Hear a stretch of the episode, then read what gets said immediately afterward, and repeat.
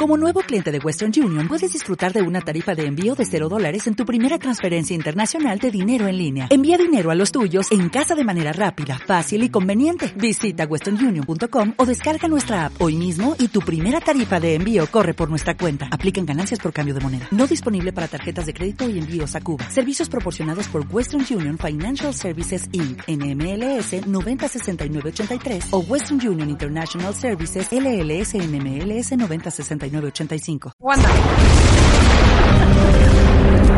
Bienvenidos a Veritas del Universo.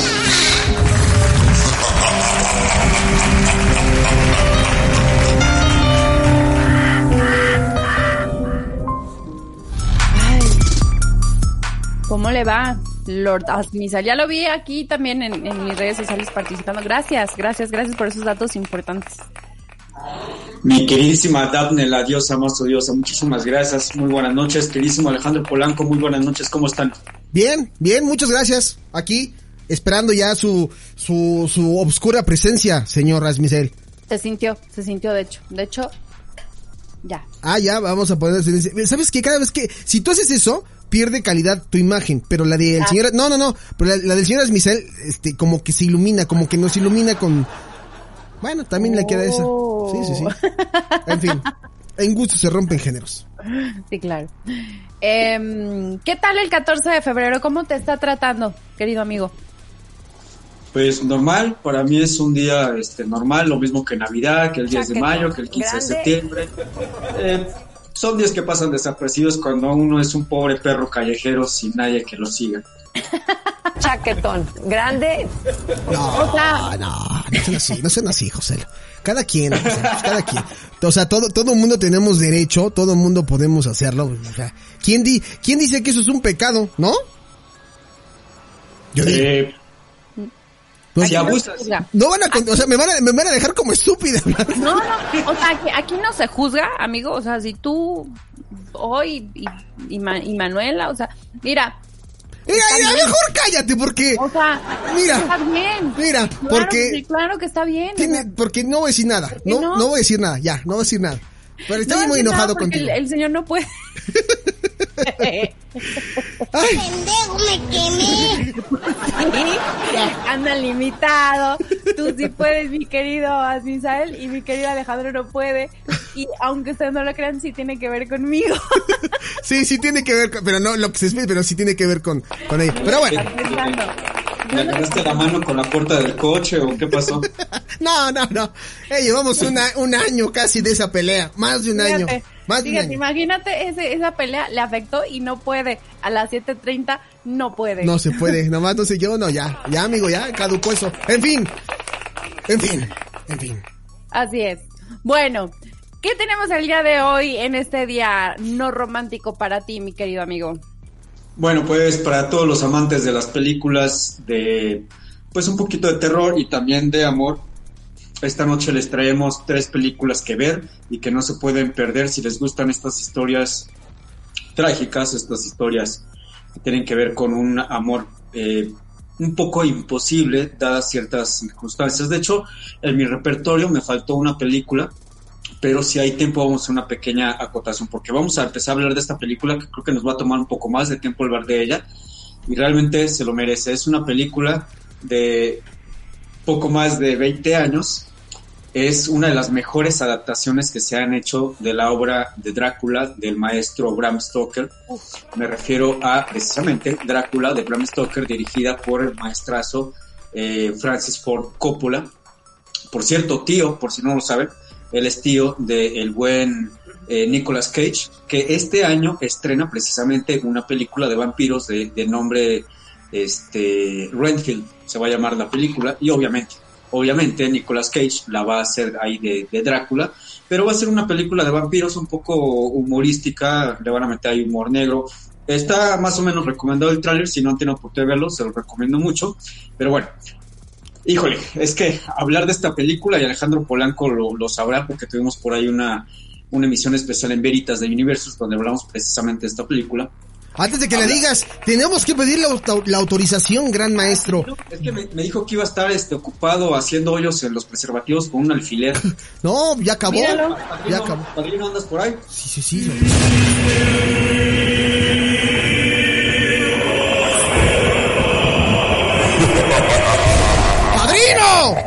Malvenidos sean a Veritas del Universus.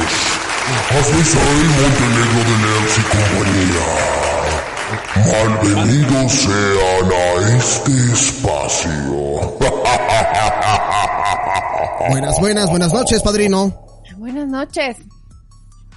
¿Cómo le va? Padrino,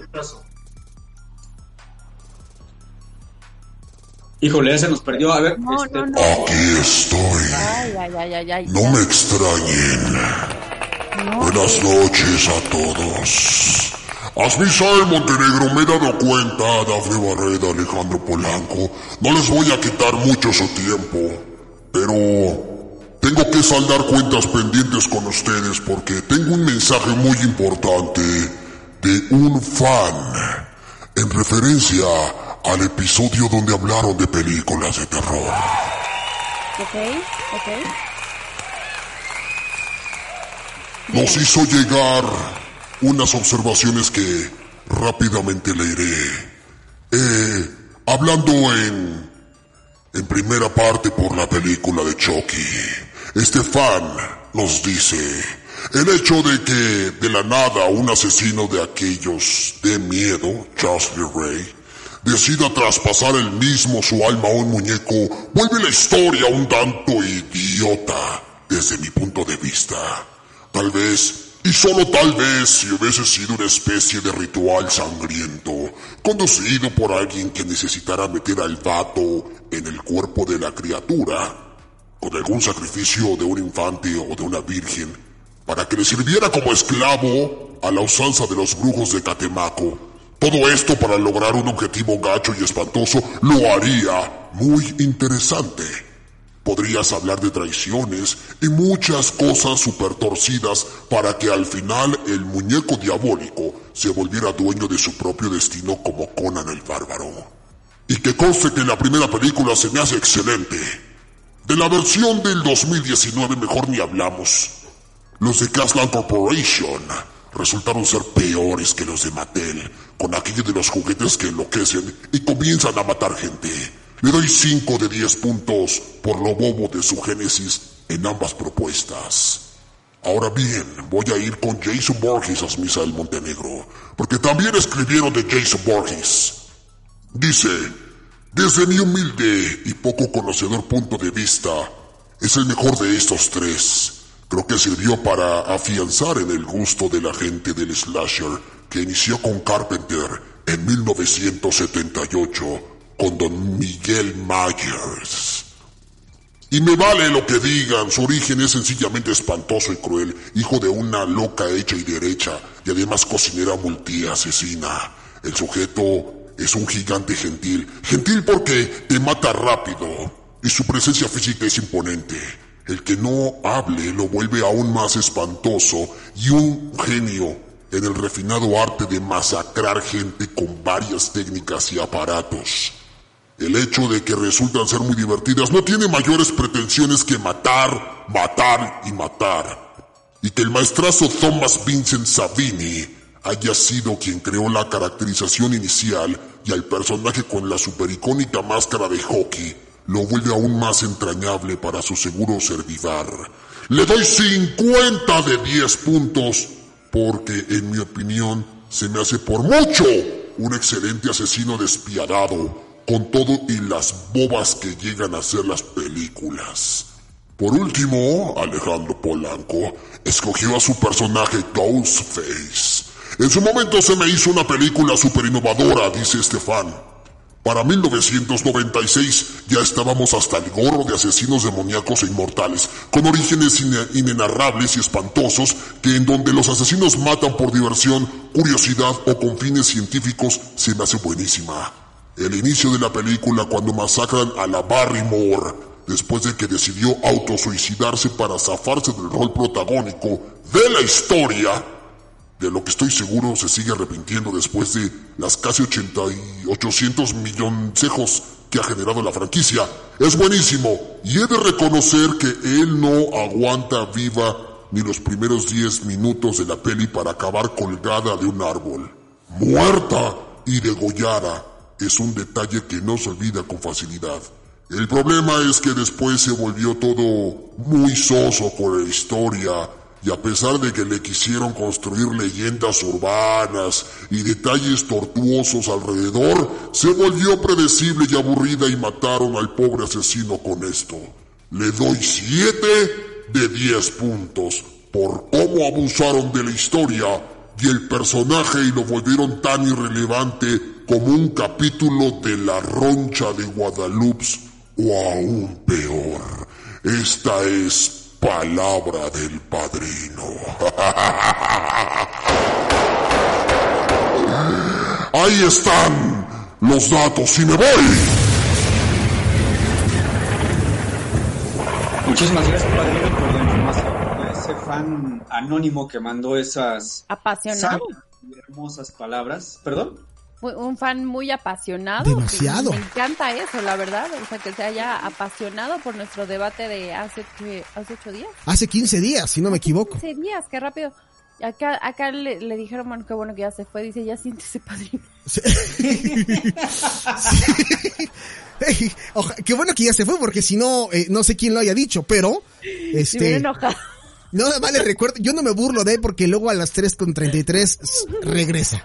Regresa. No, no, no. Regresa. No queremos, Pero bueno, no qué bueno, gra- gracias a la gente que, que nos manda su opinión. O sea, esta persona se Wow. tomó el tiempo para escribir todo esto, por lo que estoy escuchando. Y, y tenemos el nombre, ¿no?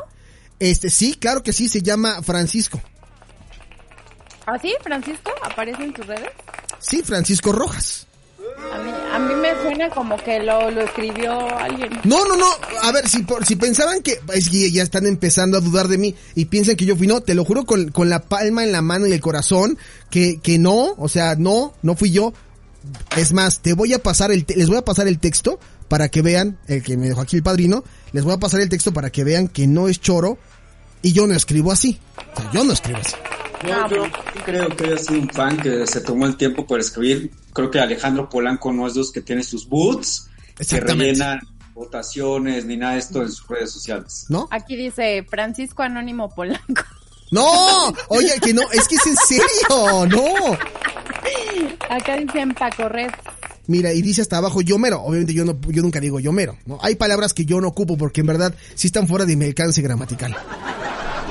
Muy bien. Pero ya, Muy perdón, bien. ya Daremos el ¿no? beneficio de la duda porque de verdad que qué padre que, que haya dado su, su, su punto de vista y muy respetable sobre todo, ¿no? Sí, sí, sí. Este, pero bueno, ya se aclaró ese, ese, ese punto. Y también si ustedes quieren este, seguir pues escribiendo y compartiendo comentarios adelante, todas nuestras redes sociales están abiertas y justo están abiertas para hablar de estas sugerencias cinematográficas en un día tan especial para algunos, ya sabemos que no para ti, mi querido Admisael, pero nos estabas empezando a hablar de esta gran obra, esta mm, este pedazo de película de Bram Stoker, eh, Drácula, Drácula de Bram Stoker, que ya decías que, que es del, del 92, ¿no?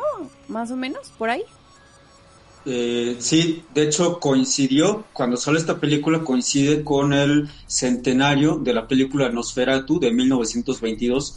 Francis Ford Coppola trató de ajustar toda esta cuestión de, de- de rodar la película, editar la película, postproducción de la película, que por cierto hay un director's cut de la película que es son escenas muy muy pequeñas, ya realmente no no le quita, no le agrega tanto a, a- a la. Exactamente, no como otras, en donde sí han cortado escenas que han sido importantes y que no es que no le agarres mucho la onda a la película, pero sí, sí son este, importantes. Una de las eh, películas más caras en su momento, eh, estamos hablando que salió eh, en casi 40 millones de dólares, pero recaudando poco más de 200 millones de dólares, algo que para en aquel tiempo era eh, una realmente una millonada. Y mucho, mucho de este dinero creería, ¿no? Que por los monstruos de la actuación que aparecen en esta película tenemos a un Keanu Reeves, tenemos a una Winona Ryder, que por cierto eh, comenzaba sus primeros mini, pininos en, el cine, tenemos a un Gary Oldman, a un Anthony Hopkins, entonces se creía que mucho de esta lana pues se fue en pagar obviamente salarios, pero no, se fue en locaciones, pero sobre todo en el vestuario. El vestuario es uno de los más hermosos que ha habido en las películas, sobre todo estamos hablando de películas de terror, de thriller, suspenso, eh, puedo decir que incluso hasta gótico, por así este, decirlo. Hay muchas cosas que hablar detrás de la película, como por ejemplo, eh, Francis Ford Coppola manda a llamar a todo el elenco a un rancho que él tenía para que se reúnan a leer el libreto, pero cuando llegan esa noche, pues todos sacan, eh, obviamente, el libreto. Me dicen, no, yo ya lo yo ya vi, yo ya esto, lo otro. Y el buen eh, Francis Ford Coppola les dice, no, no vamos a leer el libreto, vamos a leer la novela y agárrense porque ahí les voy. Se aventaron toda la noche y parte del día siguiente todos leyendo la, la novela, o sea, fue un trabajo titánico y entre ellos el, el, más preparado había sido Gary Oldman, que él ya había leído la novela antes de haber llegado ahí al rancho. Lo que, lo que viene a continuación, pues es un trabajo impresionante tanto de la actuación, de la fotografía también, que no habíamos visto una película eh, tan bien hecha. Eh, recordemos, por ejemplo, El Padrino, que fue eh, grabada 20 años antes, en 1972. Tenemos también Legítima Defensa de 1997. El señor Francis Coppola es muy minucioso a la hora de hacer películas, pero no nada más es hacer películas, sino transmitir lo que estás viendo en, en pantalla. Aquí estamos valga la redundancia, estamos viendo aquí en pantalla las primeras escenas con las que comienza este, la película, que eh, tiene mucho que ver con los orígenes que no se mencionan en la novela original de Bram Stoker, es decir, orígenes del personaje central, en este caso este, Drácula. Uh -huh. En la película, como en la novela, al vampiro siempre se le llama tal cual Drácula, es decir, eh, es un nombre de pila, aunque recordemos que no era eh, el nombre real del personaje histórico, este Black III, el príncipe de Valaquia. Eh, Drácula, con E, no Drácula, sino Drácula, era el apellido, aunque ya si lo transformamos del rumano a nuestro castellano sería el hijo del dragón, no el hijo del diablo, como aparece en la película o como aparece también en la novela de Bram Stoker. ¿Era Dracule, Dracule? ¿No era Draculea? Sí, es, es Draculea. Ajá, pero Bram Stoker, por alguna razón, lo cambia y lo deja como Drácula y lo venimos arrastrando eh, más de 200 años desde la, el inicio de, de la película. Eh, aprovechando que están ahí las primeras escenas de, de la película, con, cómo abre esta, eh, esta ópera prima, sí. conocen una banda que se llama Ice Heart. Es una banda de metal. No, nos, nos agarras muy fuera de, de, de, de Veritas de Universos, de la okay. música de Veritas de Universo, amigo. Sí, no, yo, yo no, yo, o sea, a lo mejor si me las pones, probablemente.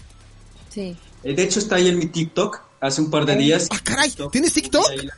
Junto con una imagen. Baila. Y el inicio de la película eh, trae algunos versos que aparecen en la novela. Se los voy a leer brevemente. Ay, por favor. Dice, ¿crees en el amor?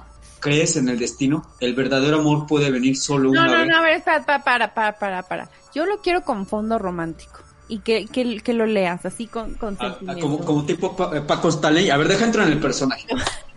como tipo Mariano Osorio. Algo así.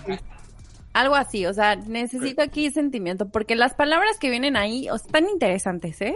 Ya, ya sé cuáles va a salir, pero échale. Échale, Joselito, ándale, ponte romántico.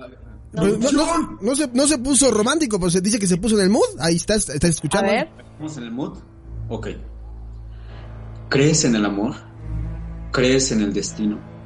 El verdadero amor puede venir solo una vez en mil vidas. Yo también he amado. Me lo quitaron. Recé por su alma, recé por su paz. Cuando cierro los ojos veo su cara, me consuela. Cuando cierro los ojos, recuerdos cortados como con un cuchillo. La sangre es vida. Y a Cristo desafío, mi enemigo jurado, nacimiento de un nuevo credo. ¿Es esta mi recompensa por servir a la propia guerra de Dios? La sangre que derramé por la fe se cumplió. Para condenarme, para traerme vergüenza, me escupiste en la cara. Te serví lealmente y vomitaste blasfemia. Eso, eso en la canción, él lo dice como declamando y luego ya vienen, entran las guitarras, se pone muy, muy duro el, el, el, el trash. Y de fondo la patrulla por Drácula.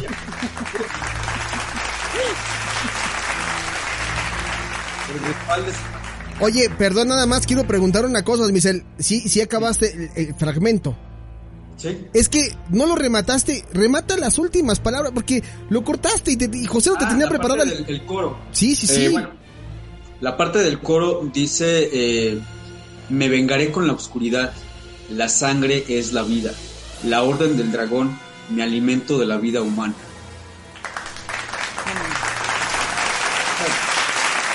Qué gran. Asmisal Montenegro, poeta obscuro.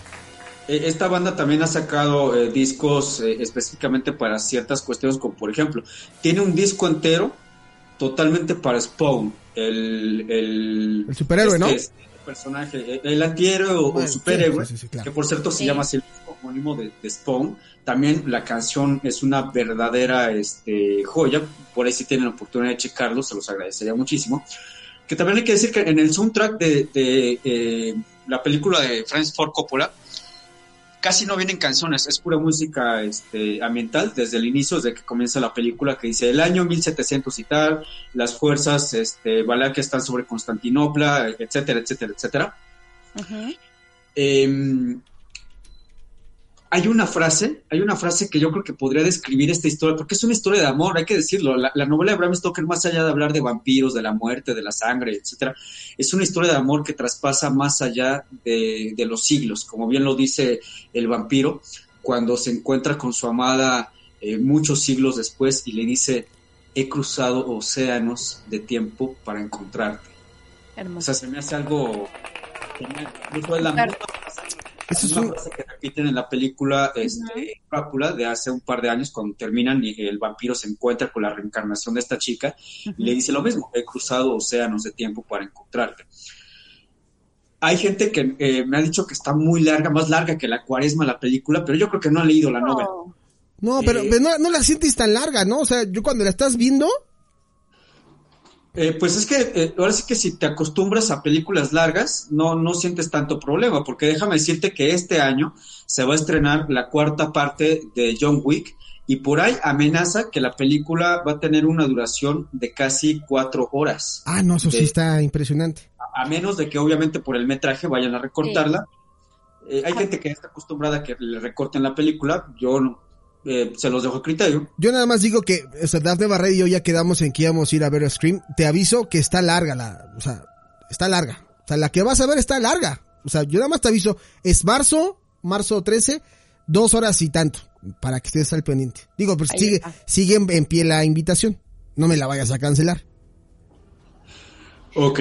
Pues ya no sé si estamos hablando de lo mismo, pero a ver, Sí, de- Nada más de películas largas, de- películas largas. Esta es, la, esta es larga, Ok, esta película es larga. Estamos hablando de las largas. Aquí dicen, para pelis largas, sangre por sangre también, por, por cierto. Pero, a ver, déjenles digo algo. O sea, si alguien siente que está larga la película de Drácula, en serio, de verdad, creo que está un poco en error. Porque, retomando lo que decías, de este como... eh, eh, esto que era tan tan picky Francis Ford Coppola a la hora de hacer la película. Inclusive recuerdo que tuvo que eh, las personas que estaban a cargo como de, de, de los efectos especiales, como de la producción, me acuerdo que eh, creo que fue en una entrevista que había dicho que los tuvo que correr porque sentía mucha presión de hacer como estos efectos tan comerciales. Y él quería hacer como algo más realista, algo como más especial, ¿no? Inclusive también hasta en sus recursos y técnicas cinematográficas como que también, aunque fue un poco tradicional, pues también se esmeró, ¿no? Entonces todos esos detalles han hecho que esta película la verdad tenga un hasta el día de hoy, la verdad es que no, o sea, no, no te canses de verla. Yo tuve la oportunidad de comprar eh, el, el, la película con, con, los efectos estos, con los efectos, con las escenas censuradas que tú decías, que igual sí no son tan relevantes, pero vale la pena de verdad echarse un clavado. Si sientes que, ay, pero ya la vi, no, vuelven a ver desde esta óptica y de verdad que, que cambia. Y además, no puede ser más sensual esta película porque de veras, o sea, tiene un, un lado sensual que te despierta, entonces está padre, véanlo en, en pareja. Sí vale la pena. Como mencionas, este Francis fue tan, perdón, el señor Francis Ford Coppola fue tan cuidadoso, él no quiso hacer tanto, eh, abusar de ciertos efectos este, plásticos. Correcto. Incluso se utilizaron lobos reales en algunas escenas de la película. Hay por ahí algunas fotografías eh, perdidas, digamos, de detrás de cámaras, con Gary Oldman antes de ser personificado y está con un lobo, está abrazando al lobo y luego hay otra fotografía de él ya caracterizado como el conde Drácula, lo mismo, acariciando a uno de estos este, lobos que si bien dicen que eran entrenados, pues realmente era un, un lobo real, o sea, era un, un lobo este, salvaje, no eran este, perros parecidos a, a lobos. A lobo. Incluso habló, eso, eso, esto es parte de- del mito. Hay una escena eh, casi al terminar la película donde las eh, concubinas de Drácula eh, arrastran a unos caballos y les dan muerte. Se hablaba de que sí habían, le habían dado muerte a uno de los caballos para darle realismo a la escena, pero si tú ves la película no se ve, simplemente se ven sombras, cómo se abalanzan sobre eh, el animal. Hay, hay muchos mitos eh, eh, de, este, de esta cuestión sobre, por ejemplo, hablan de que Gary Oldman se metió tanto, tanto en el personaje que incluso asustaba a la mayoría de los que estaban ahí. En- en- no sé, por ejemplo, en la escena donde él eh, está precisamente con el personaje de, Lucy y van, van todos a, a, a cazarlo a esta la abadía de Carfax. Y es donde el, el vampiro muerde a Lucy y le dice, es que ¿qué- realmente quieres compartir esta vida conmigo, no sabes lo que me estás pidiendo. Y Lucy le dice, sí, yo quiero compartir la eternidad contigo. En esa escena, que era muy impactante, eh, Francis se mete y le empieza a gritar a todo el condenado mundo, o sea, se, se vuelve como que medio loco. E incluso dicen que Winona ya quería abandonarla, dijo, es que yo no puedo aguantar esto, o sea, me, me están gritando por todo. Hay que decirlo también que Winona Ryder era una jovencita, tenía Ah, escasos chavita. 17 años, si no me 16, 17 años, Sí. no tenía la experiencia para trabajar con estos monstruos de la, de la industria, pero el que terminó prácticamente convenciendo a la que siguieran adelante fue Keanu Reeves, que en ese momento hubo ahí un, un flechazo entre ambas partes. Correcto. Es, es que hay, hay mucho, la verdad es que hay mucho, nos tomaría horas hablar de, de esta película y dime. Te- les doy un dato así, este, cachondón, chistoso que hizo Gary Oldman durante la, la filmación. Pues ya ves que ha- había escenas donde, pues, obviamente, pues, había como este acercamiento, ¿no? Este, este como, pues sí, eh, échale, Joselo. Eso. Ay, José. Y entonces, pues, pues justo por la edad que tenía en ese entonces Winona, que era una chavita, le daba como un poquito de pena hacer estas escenas eróticas durante la película. Y Gary le hizo una broma muy pesada a ella para que tuviera una reacción súper real, que durante una escena donde están así con mucho acercamiento, se puso un pepino en los genitales. Para que cuando ella se acercara sintiera como, ya sabes, el, ah, caray, despertó, ¿no? Como en De- Metro Pino Suárez a las 9 de la mañana. ¿No? Oiga, oiga, señor, señor Gary Goldman, me dijeron que tenía buenas tablas de, de actor, pero señor, se trajo el tronco, ¿no? Y entonces ella tiene una reacción a cuadro. Por eso les digo, véanla desde esta óptica otra vez. ¿Es en serio eso? "Ay, ¿Es, en real. ¿Es real? O sea, ¿se real, puso un Gary- pepino como para sentirse el niño polla? Gary lo hizo para, para que sintiera la reacción de ella, porque No, estaba muy manches, tímida. no. Y, y, y pues ella pues muy noblecita, ¿no? Muy tierna y todo. Y entonces dijo, a ver, vam- vamos a hacer esta escena y ¡pum! Entonces, muy pesado. De hecho, ella termina la escena y se va enojada. O sea, lo que dice en la entrevista es que se, se retira así como que pues que falta de respeto, ¿no? Pero mira, lo que sintió ya nadie se lo quita. Y bueno, ya para ir cerrando un poquito, eh, esta película, esta, esta versión este, de la novela de Drácula de Bram Stoker, es un poquito de las más apegadas de la historia real, porque meten ahí ciertas cuestiones que sí, sí sucederían, como por ejemplo, que Black Tapes peleaba con eh, el ejército eh, de Dios, bueno, de la Iglesia Católica en aquel tiempo, que sí se va a pelear a Turquía. Aparece una escena donde está eh, empalando a un tipo. Eh, apare- hablan también del linaje de la Orden del Dragón.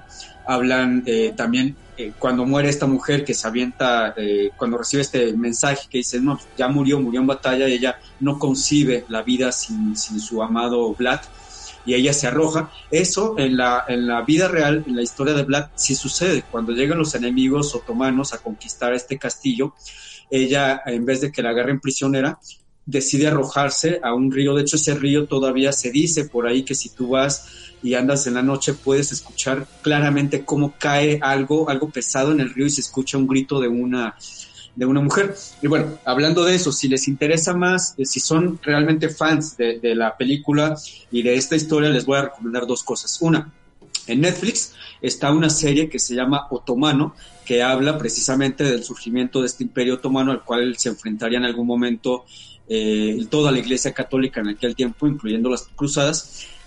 Eh, si les gusta la historia, aviéntense la primera temporada. Si quieren ir directo al grano, váyanse a la segunda temporada. La segunda temporada son, me parece, nueve capítulos y ahí habla, eh, históricamente, habla del enfrentamiento que tendría Mehmed II con Vlad de Valaquia. A mí me encantó porque está, es algo realmente fiel, muy, muy fiel lo que sucedió. Y mi segunda recomendación es este hermoso libro. Este hermoso libro se llama Vlad. Oye, qué buen libro.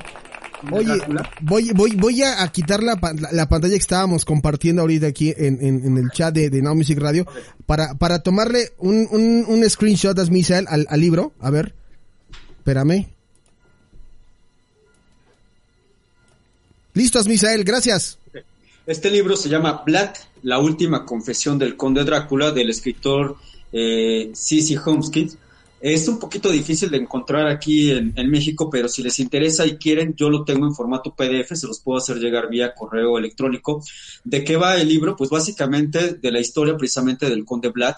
Es un libro que sin tanta fantasía trae muchísima, muchísima historia de la figura icónica, de la, de la figura histórica del buen Conde Drácula. Y bueno, vámonos a la siguiente película, que también es una película de culto que sigue este, causando revuelo. ¿Te vas, a, Ah, le- ta- le- te, vas a seguir de filo o quieres dejarlo en, en, en otras partes? Bueno, lo que diga Dafne Barrera, yo que diga. no, lo, ah, perdón, perdón, pero ya estoy pensando que es mi programa. Es que No, me no, quedo traumado, perdón. Sí, discúlpame, discúlpame. No, no, no, nada más que Joselito nos diga cuánto tiempo tenemos y, y, y- vemos si Es damos que- una segunda sugerencia. Dice Joselo que no quiere ser des- no quiere ser descortés, que el tema es tan Ya. bueno que le gustaría, aunque Uh. ya haya pasado la fecha, que se hablen de estas otras dos películas, porque ¿Qué como, porque como el padrino dio lo de las opiniones y todo eso, que le gustaría que, que te adentraras más, porque así como desarrollaste este tema de Drácula, estaría interesante hablar de estas películas que son a la vez de terror y de amor. No sé lo que opinen Ah, ok. ustedes. Sí, de acuerdísimo. Y el, el eh, José lo, lo dice y tenemos la bendición del padrino también. ¿Qué te parece si para la segunda ocasión no hablamos nada más de las dos restantes, sino que agregamos la otra? Eh, ¿lo, lo digo? ¿Lo, ¿Lo espoleo o lo dejamos en suspenso? Como ¿Cuáles quiera. van a ser las otras? Como quieras, este, no, vamos a dejarlo en suspenso para que la gente se quede así como de, ¿de qué va a hablar? ¿De qué va a hablar? ¿No? Ok, A- ahí que, que, que se quede pendiente, pero la verdad es que es una gran recomendación la que acabas de dar. Yo creo que está en mi top eh, de las 10 películas favoritas. Me pongo de pie. Sí, nos ponemos de pie, nos ponemos de pie con, con esta gran recomendación. Y además, eh, bien curioso, porque eh, queda, queda como que sí muy ad hoc, obviamente, a, a esta fecha, pero pues lo puedes ver en cualquier época eh, del año. Y si pueden, si vayan al castillo de Transilvania, de verdad. Vale mucho la pena ir, vale mucho la pena conocerlo tan pequeño, pero hay como más historia, más allá de, de lo que fue lo, lo que escribió Bram Stoker, de verdad hay, hay historia muy interesante dentro del lugar, tiene su misticismo, pero también hay muchas piezas y muchas cosas de la película, obviamente, porque pues es una zona turística donde la gente pues quiere ir a, a ver si se encuentra a Drácula por ahí, ¿no? Pero muy romántico esta recomendación. Rico siempre humillando al pobre. Sí, José, lo, siempre. Uno se tiene que conformar con el Museo del Policía. Y ya. ¿No? no puede ir, no puede ir uno hasta el castillo de Drácula como lo hace Sí Daphne Barrera. pueden, sí pueden, yo, yo no soy pudiente y ahorré. Igual que tu y- amigo. sí. No, no, no, no pude ir castillo de Drácula. Pero me trajo bonitos souvenirs. Me encanta porque yo, yo podría presumir y darme esa vida como de, de que ando viajando por el mundo porque tengo cosas de Holanda, de, de Rusia, de Rumania, de Canadá. Nunca he ido a esos lugares. Dios bendiga la feria, las culturas amigas que se hacían aquí en la Ciudad de México. Es correcto. Dios bendiga, Correcto. sí, sí, sí, sí se puede, sí se puede, pero, pero ahí está, visto desde otra óptica, amigo. ¿Dónde te pueden encontrar en tus redes sociales, eh, tu programa, todo, todo de ti? Platícanos. Bueno, la, en Facebook me pueden encontrar como asmisael.montenegro de Lers, la fanpage del programa es Veritas de Universos, en Twitter como arroba asmisael, en Instagram como lord-asmisael y en TikTok se los debo porque todavía no me aprendo la, el, el usuario, pero creo que estoy como Asmicel, algo así. Soy el único, el único irrepetible, no van a encontrar otro Asmicel. Y me pueden ver y escuchar todos los lunes desde la fanpage de Veritas y en audios desde la página www.circovolador.org de 6 a 7 de la noche. Buenísimo. Ahí lo tenemos, mi querido Alex. Tú participas mucho, ¿no? En el circo volador, ¿o no? Sí, siempre pedimos eh, salud. A veces, a veces don Misael no puede por, pues está apretado, ¿no? El tiempo y todo eso. Entonces no le da tiempo de, de meter eh, esos saludos. Pero en la medida de lo posible estamos acompañándolo en, en, en cuerpo y espíritu. Le, le mando bendiciones a don Misael a su programa también que, que yo creo que también va a cumplir. ¿Cuántos años, amigo? Eh, este año, precisamente este mes, estoy cumpliendo ocho años ya transmitiendo ahí desde Ocho años. Muy bien. Están, están así de ponerle mi nombre a un camerino ahí en el circo. A ver cuándo invitas a Dafne Barreda. No, o sea, digo, al circo, al circo volador, porque quedó, quedó en que iba a ir y no ha ido. Las puertas de- del programa están abiertas para todos ustedes. Gracias, amigo. Gracias, amigo. Yo sé que sí, yo sé que sí. Ahí estaremos próximamente, ya verás. Este año es el bueno. Ok, les agradezco muchísimo. como Hasta acá respiré la incomodidad. Queridísimo Alejandro, mi, mi diosa más odiosa padrino. No sé si nos alcanzamos a despedir de él o se fue por ahí a este a hacer de las suyas este San Valentín. Sí, creo que sí. Pero, ¿sí? Pues nos vemos. Padrino, solamente si estás aquí, danos una señal. Ah, sí.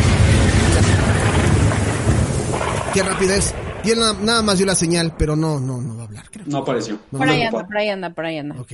Bueno, pues me despido, les mando un abrazote del tamaño del mundo. Muchísimas gracias. Nos vemos, nos escuchamos dentro de una semanita. Ahí estamos, amigo. Cuídate mucho.